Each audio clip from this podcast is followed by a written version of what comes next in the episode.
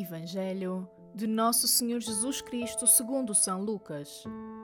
Naquele tempo, disse Jesus aos seus discípulos: Haverá sinais no sol, na lua e nas estrelas, e na terra angústia entre as nações, aterradas com o rugido e a agitação do mar.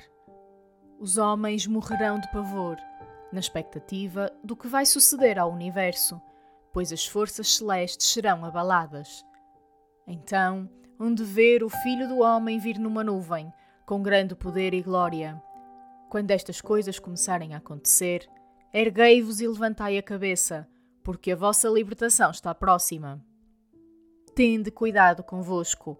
Não suceda que os vossos corações se tornem pesados pela intemperança, a embriaguez e as preocupações da vida, e esse dia não vos surpreenda subitamente como uma armadilha, pois ele atingirá todos os que habitam a face da terra. Portanto, vigiai e orai em todo o tempo, para que possais livrar-vos de tudo o que vai acontecer e comparecer diante do Filho do Homem.